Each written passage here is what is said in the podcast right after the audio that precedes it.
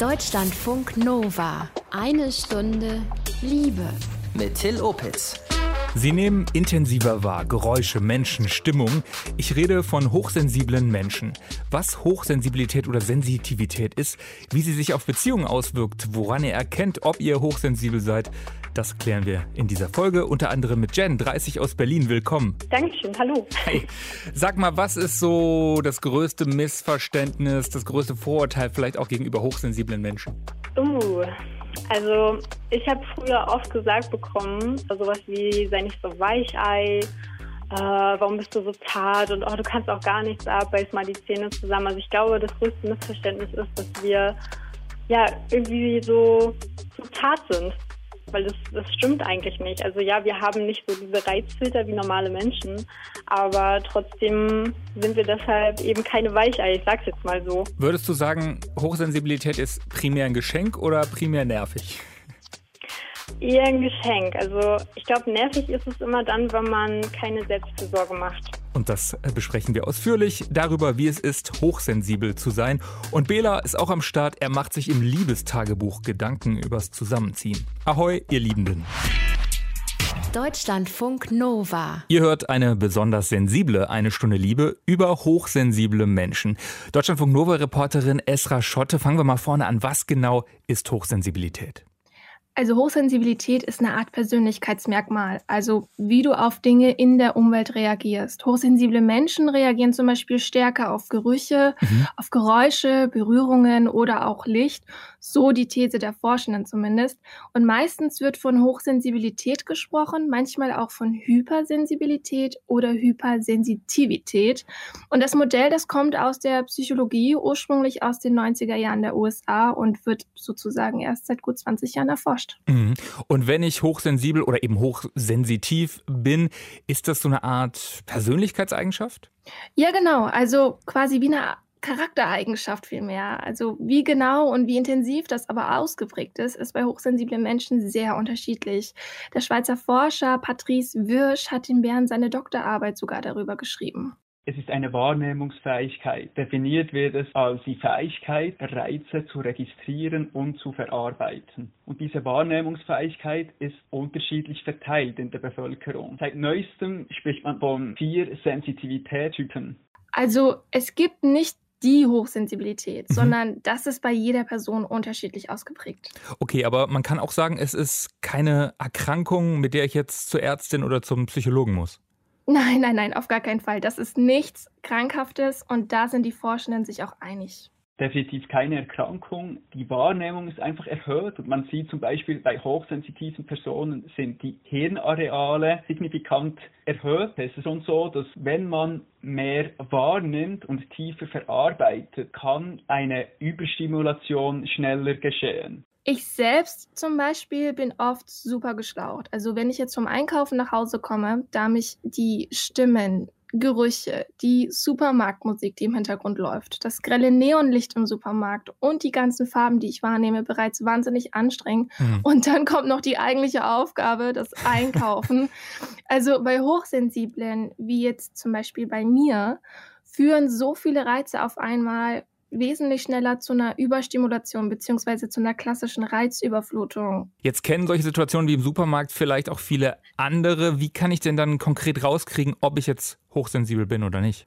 Tatsächlich gibt es da gar nicht so viele Tools, Till. Also in der Regel wird das über ähm, einen Fragebogen gecheckt und mhm. den füllst du einfach aus. Den findest du auch ganz easy im Internet und kannst den Level dieser Hochsensibilität oder eben deiner persönlichen Hochsensibilität bestimmen. Allerdings ist das ein bisschen kompliziert, sagt auch Patrice Wirsch. Der originale Fragebogen zur Hochsensitivität umfasst 27 Fragen. Und das Problem ist, der stammt von 1997, zwei Drittel der Fragen verweisen auf die Schattenseite. Und in meiner Forschung habe ich eben einen Fragebogen, der die Sonnen- und die Schattenseite ausgeglichen nutzt.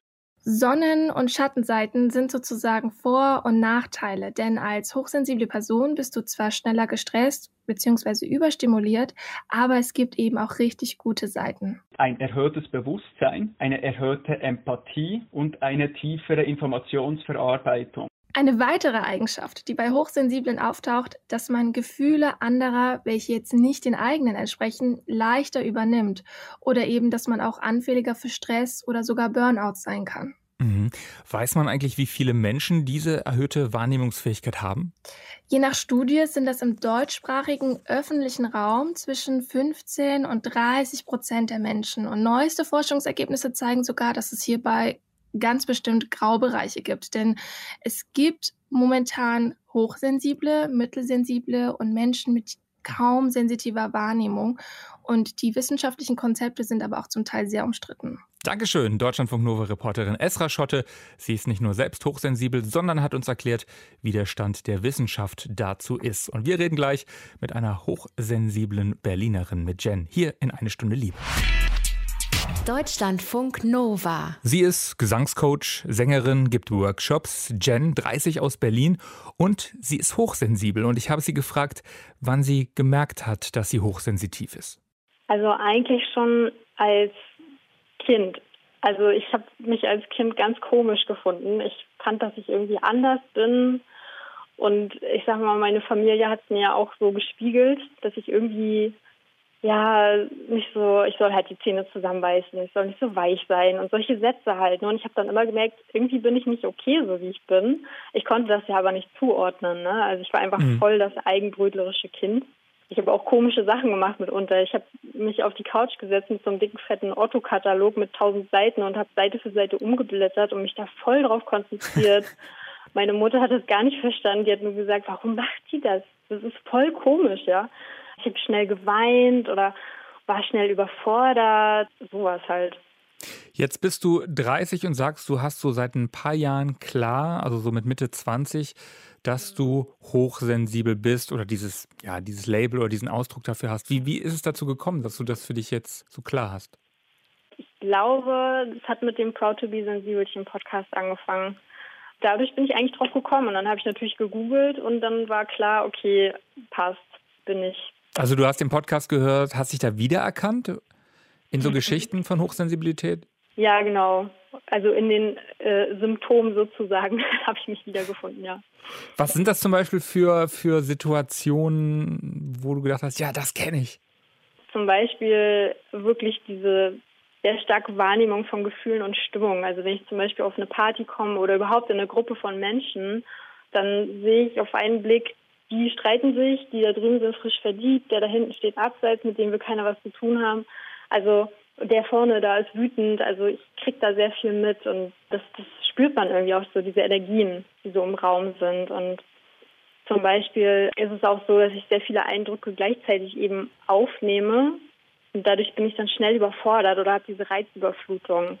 Also zum Beispiel, wenn ich in eine Mall gehe, mhm dann habe ich, das weiß ich immer schon vorher, ich habe nach zwei bis drei Stunden Kopfschmerzen. Das war immer. Das ist einfach dieses grelle Licht von oben, diese klimatisierte Luft da drin, mhm. tausend Klamotten, die man sich da anguckt. Die Leute riechen auch noch irgendwie nach Parfüm. Dann hast du diese Fressmeile mit 20 Läden. Das überfordert mich dann schnell, diese vielen Eindrücke. Mhm. Ja, aber auch andere Sachen, also zum Beispiel ein starker Geruchssinn ein starker Geräuschsinn, zum Beispiel vor allem auch penetrante Geräusche wie äh, durchgehender Bass vom Nachbarn. Also das ist was, was ich sehr schlecht aushalte. Also Geräusche insgesamt? Ja, Geräusche, aber auch so Lärm allgemein zum Beispiel auf der Straße sind Krankenwagen, gleichzeitig Autos, die vorbeifahren, gleichzeitig Menschen, die sich laut unterhalten, Straßenmusik, da kommt viel zusammen. Hm, jetzt ja. hast du eben gesagt, ähm, du kriegst eben mit, wie Leute drauf sind, ob die gerade schlechte Laune haben, ob die sich streiten, ob die gerade verliebt sind, glücklich oder sonst was. Das ist jetzt bei anderen. Wie ist das bei dir? Also wie nimmst du deine Gefühle wahr? Ist das auch anders? Früher habe ich die total unterdrückt. Also da habe ich sie eigentlich gar nicht wirklich wahrgenommen ich habe mich nicht wie ich selbst gefühlt. Mhm. Und heute ist es aber gar nicht mehr so. Also heute nehme ich die Gefühle sehr, sehr stark wahr. Aber ich muss mich auch immer wieder erden und mit mir alleine sein. Ne? Ich nehme das nicht so gut wahr, wenn ich mit anderen bin. Das ist tatsächlich so. Also ich brauche dann wirklich wieder Zeit für mich, um mich zu erden. Mhm. Wie wirkt sich das auf deinen Alltag auf? Brauchst du mehr Auszeiten als andere? Oder was würdest du sagen, ist da so wichtig für hochsensible Menschen? Oder zumindest für dich? Also ich brauche auf jeden Fall mehr Zeit als andere, würde ich sagen. Viel Zeit für mich. wenn ich zum Beispiel einen Coaching-Tag Tag habe, dann habe ich da drei Schüler und dann reicht mir das auch. Also ich brauche danach dann wirklich Zeit für mich wieder. Mhm. Und dann ja. in den Pausen nimmst du dir einen Tee, meditierst du. Ähm, was, was hilft dir dann sozusagen wieder bei dir zu sein? Eigentlich keine langen Pausen. Das ist eher so, also ich bin auch ein bisschen so ein Arbeitstier. Ne? Okay. Also ich arbeite gern schnell äh, und äh, konzentriert ab. Also ich bin schon so, aber ich nehme dann wirklich die Zeit danach und keine Ahnung, geh duschen, guck mir Netflix irgendwas Schönes an, wo ich abschalten kann, ess was Schönes, sowas halt. Also genau. Also ich nutze eher die Zeit danach. Wie wirkt sich die Hochsensibilität im, im Kontext von Beziehungen aus, von Liebe, Sexualität? Hat es da auch Einfluss? Ja, also hier brauche ich auf jeden Fall Freiraum. Zum Beispiel hatten wir jetzt ja zwei Wochen Urlaub ne, mhm. ne, zu Weihnachten und da habe ich halt schon abends mal zum Beispiel die Zeit genutzt, habe mich nach hinten zurückgezogen, bin an den Schreibtisch gegangen, habe was geschrieben oder gemalt oder was weiß ich. Und das ähm, brauche ich dann auch. Also wirklich diesen Rückzug auch innerhalb der Wohnung. Ne? Es ist eine Zwei-Zimmer-Wohnung, ist nicht groß, mhm. aber man muss halt den Raum einfach nutzen, den man dann hat. Ne? Also du könntest ja, niemand haben, der so ein Klettmensch ist. Alles zusammen 24 Stunden. Oh Gott, nee, das wäre die Hölle für mich, wirklich. Also Nee, ich finde das ganz wichtig. Ich kann ja auch tatsächlich Paare nicht verstehen, die so alles zusammen machen. Ah, nee, also das wäre wirklich gar nichts für mich. Ihr Insta-Account, der heißt Unfuck My Mind. Und zwar ist das der von Jen, 30 aus Berlin. Jen ist hochsensibel. Jen, die Forschung ist ja noch ziemlich am Anfang bei dem Thema. Wie hast du dich eingelesen oder schlau gemacht? Ich muss sagen, ich habe mir ein einziges Buch gekauft. Und das, das heißt Tat beseitigt. Ich weiß nicht, ob ich sagen darf. Das ist okay. Ähm, da ähm, wird das eigentlich wirklich sehr, sehr genau beschrieben. Also wirklich, in welchen Bereichen sich das auswirken kann. Ja, und das hat mir eigentlich auch gereicht. Also der beschreibt eigentlich sehr genau, was es ist. Und, und du bist, du hast das jetzt auch nicht therapeutisch oder so aufgearbeitet. Ich meine, das ist auch kein, kein Muss, aber es wäre ja zumindest eine Option zum Beispiel auch zu sagen. Doch, also ich habe eine Therapie gemacht, aber ich habe jetzt nicht, also ich habe wegen einer anderen Sache Therapie gemacht, aber ich habe äh, darüber jetzt nicht so explizit gesprochen. Wir haben jetzt nicht aufgearbeitet, dass ich hochsensibel bin. Also weil kann man ja nicht wirklich aufarbeiten. Man kann nur versuchen, das im Alltag zu integrieren. Ne? Mhm. Da ist auch nicht ja. so viel Wissen da in, in allen Bereichen. Ne? Das ist, glaube ich, noch ziemliches Neuland für einige. Ich glaube, dass auch manche das wirklich belächeln, ja. Und auch sagen, ja, es ist hier so was Neuartiges, okay. Also ich, es gibt bestimmt einige, die das schon zu dem Therapeuten gesagt haben und der Therapeut hat gesagt, ja, okay, alles klar, abgewunken. Apropos Partnerin, Partner, ähm, du bist ja schon länger in der Beziehung, länger als du dieses, äh, das rausgefunden hast mit dem Hochsensiblen oder dass du dieses äh, Wording dafür gefunden hattest. Wie ist dein Freund damit umgegangen? Der hat das total akzeptiert. Also ich habe ihm das erzählt und er hat dann nur gesagt, ah ja, da macht ja das Sinn und das macht auch Sinn und also der ist damit total gut umgegangen. Aber er ist auch wirklich eine ganz entspannte Person. Ne? Also mhm der ist jetzt auch keiner, der da auf Abstand geht oder das komisch findet. Überhaupt nicht. Für den ist das einfach was ganz Normales so. Was konkret, äh, wo, hat er, wo hat er gesagt oder wo habt ihr gesagt, ah, das macht jetzt Sinn oder das, das, das verstehen wir jetzt? Zum Beispiel mit diesem Rückzug, dass ich das eben brauche. Mhm. Oder zum Beispiel haben wir manchmal so Gespräche, die sehr einseitig sind. Also ich bin manchmal so in meiner Bubble dann so drin und bin total vertieft in dem, was ich gerade mache. Und dann bin ich auch sehr schwer ansprechbar. Und äh, er redet dann mit mir und dann so nach einer Stunde, dann legt sich das in so ein Zwischenspeicher bei mir ab und nach einer Stunde sage ich dann zu ihm, ach so, ja und das und das. Und dann guckt er mich an und sagt, hä, wo kommt das denn jetzt her? Das sind manchmal so Situationen, wo er, glaube ich, dann schon genervt ist auch davon, dass ich manchmal nicht so die Aufmerksamkeitsspanne habe. Und dann arbeitet das in dir und dann kommt das irgendwann raus? Ja, das, das legt sich wirklich so in so, einen, in so einen Zwischenspeicher ab. Also und dann kommt das mit einmal, kommt so ein Gedanke und dann erinnere ich mich an irgendwas, was er gesagt hat. Also tut mir dann auch leid, aber manchmal, wir haben jetzt auch ein Zeichen vereinbart, wenn er wirklich was Wichtiges hat, dann spricht er mich richtig an und sagt, so, ähm, ich will dir jetzt was erzählen oder ich muss dich jetzt was fragen und dann bin ich auch total bei ihm, ne? Also. So, Jen, äh, ich brauche jetzt Aufmerksamkeit. Ist die verfügbar, sowas? ja, genau. Ich brauche das vor allem, ne? Mhm. Wo sagst du, Hilft dir das äh, in der Beziehung oder im beruflichen Kontext oder vielleicht auch in anderen Bereichen? Also auf jeden Fall im Beruf, ja. Da ich ja mit Menschen arbeite, ist es halt schon so, dass ich das eben gut spüre. Ne? Wenn die ganz, ganz aufgeregt sind, zum Beispiel in der Probestunde, dann sind die ja oft ganz, ganz aufgeregt mhm. und total nervös und das, die Stimme ist ja auch mega intim. Und wenn man dann sich so nackt macht vor jemandem und singt, dann ist man natürlich super aufgeregt und ich spüre das dann und kann die da auch abholen und sagen, ey, alles gut, so wie dir geht es wirklich allen, also wirklich allen. Und dann sind die schon gleich wieder ein bisschen entspannter und so. Also das hilft mir sehr, muss ich sagen. Ihre Hochsensibilität hilft ihr zum Beispiel bei ihrer Arbeit. Jen arbeitet unter anderem als Gesangscoach mit Menschen und ihrer Stimme.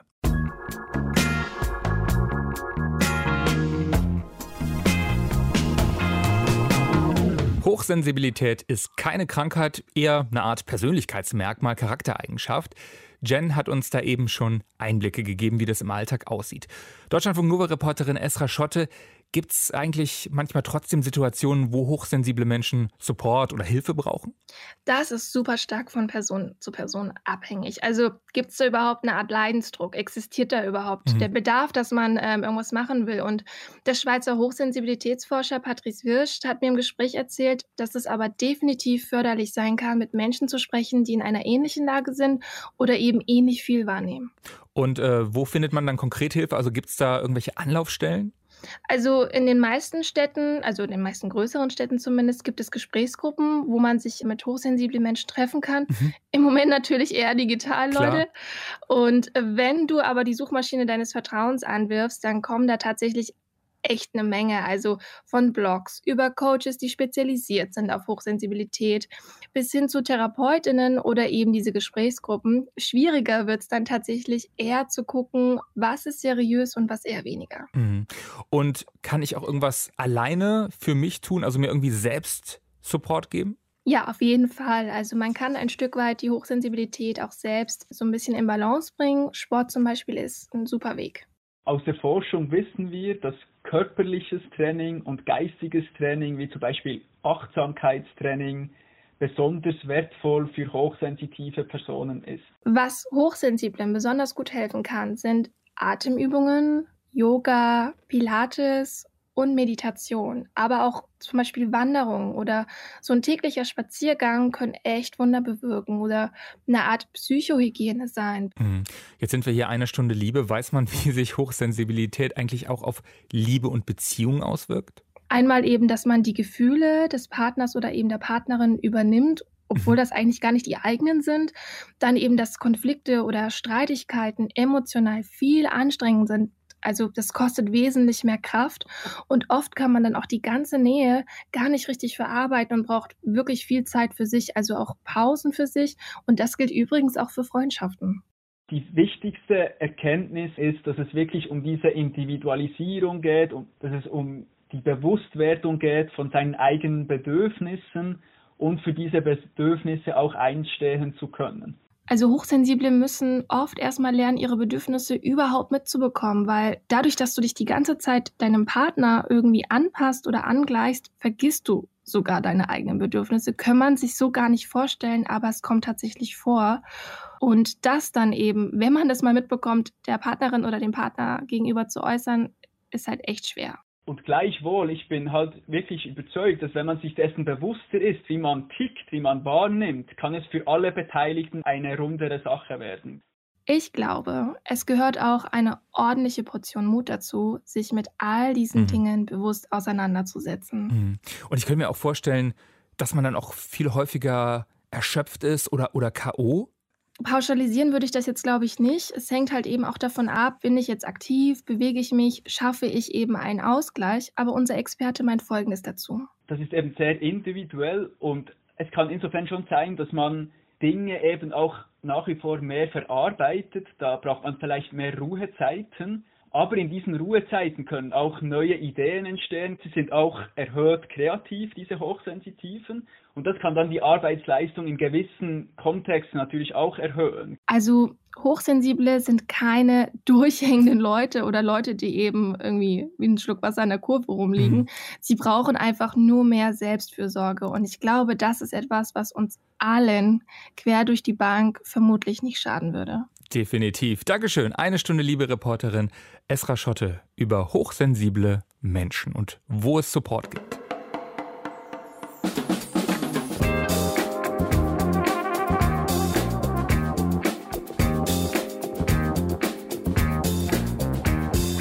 Hier ist die Sensibelchen-Show, wenn man so will. Wir reden nämlich heute in eine Stunde Liebe über Hochsensibilität. Ich habe Jen aus Berlin gefragt, wie sie das als hochsensible Person selbst einschätzt. Also woran kann ich erkennen, ob ich vielleicht hochsensitiv bin?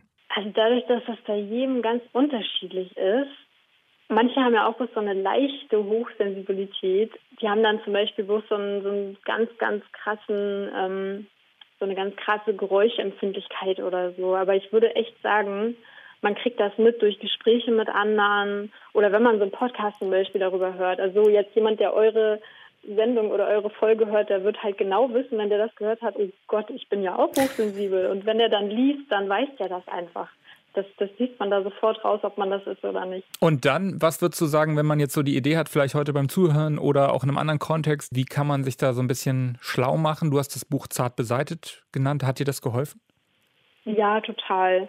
Dadurch, dass das äh, wirklich auf alle Bereiche so ein bisschen eingeht, also auch Beziehungen und in, welche Richtung das ausschlagen kann, ob es jetzt optische Feinwahrnehmung ist oder Geruchssinn oder Gerechtigkeitssinn oder dieser Weltschmerz, den manche haben, den ich auch habe übrigens.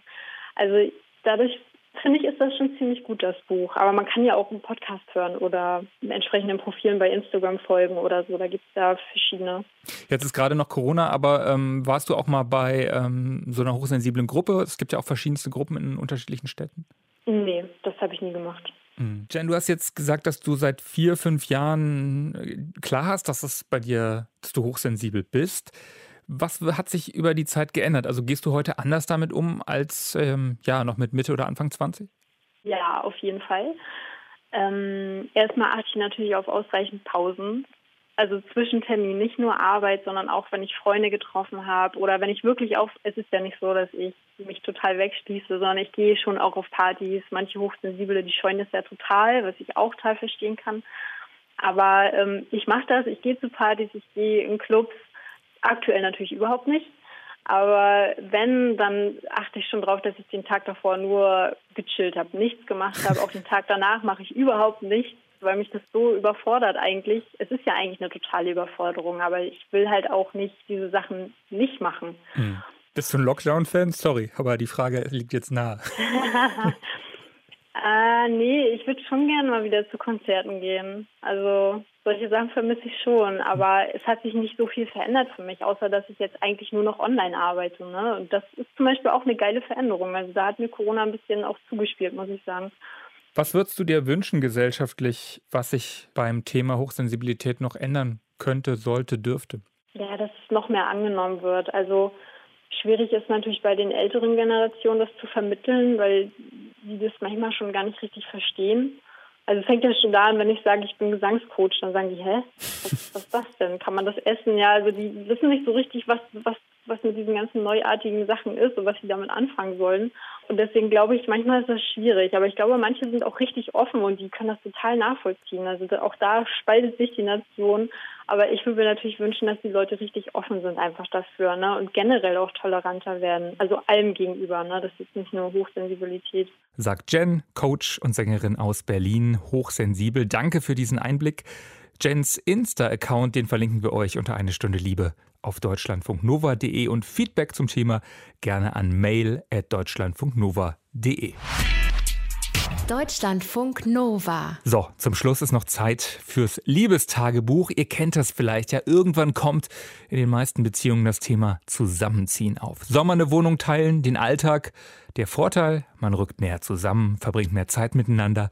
Der Nachteil, die Angst vor Routine und Streits um offengelassene Zahnpastatuben und sowas. Und wie Bela über das Zusammenziehen mit seiner Freundin denkt, erzählt er euch jetzt am besten selbst. Ich bin in einer offenen Beziehung mit meiner Freundin Mano und Teil des Auslebens meiner offenen Beziehung ist auch, dass ich in einer WG lebe.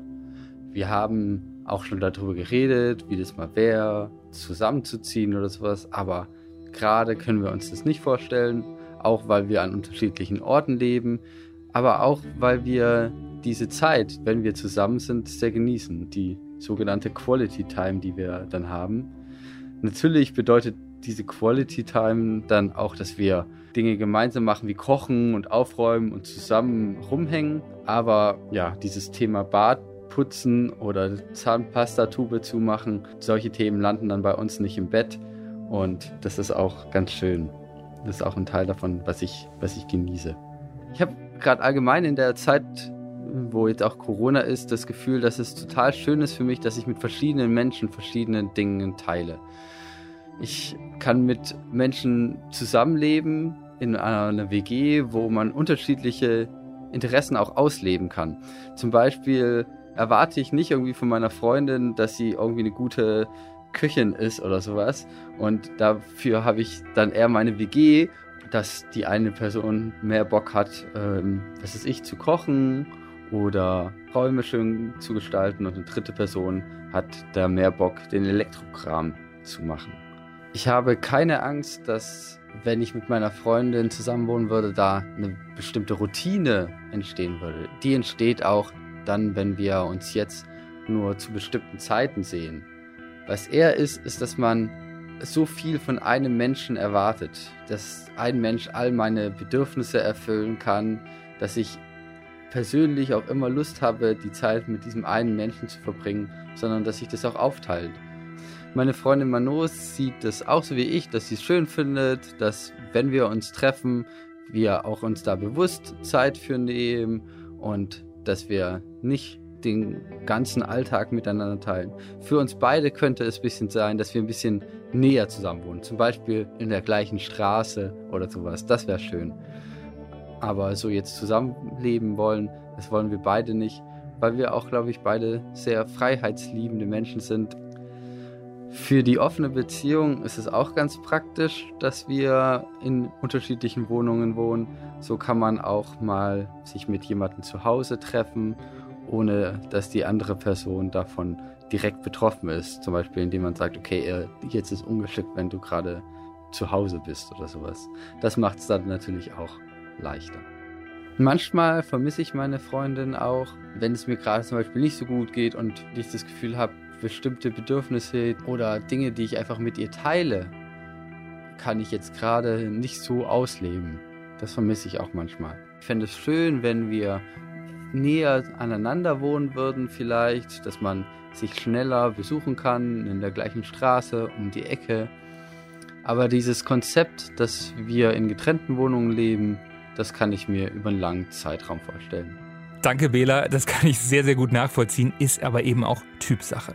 Alle Namen im Liebestagebuch sind geändert. Wenig geändert hat sich im neuen Jahr an Eine Stunde Liebe. Uns gibt's jeden Freitagabend frisch im Radio bei iTunes, Deezer oder Spotify. Wir freuen uns über euer Abo. Ich bin Till Opitz. Danke fürs Lauschen. Bleibt liebevoll. Deutschlandfunk Nova. Eine Stunde Liebe. Jeden Freitag um 20 Uhr. Mehr auf deutschlandfunknova.de.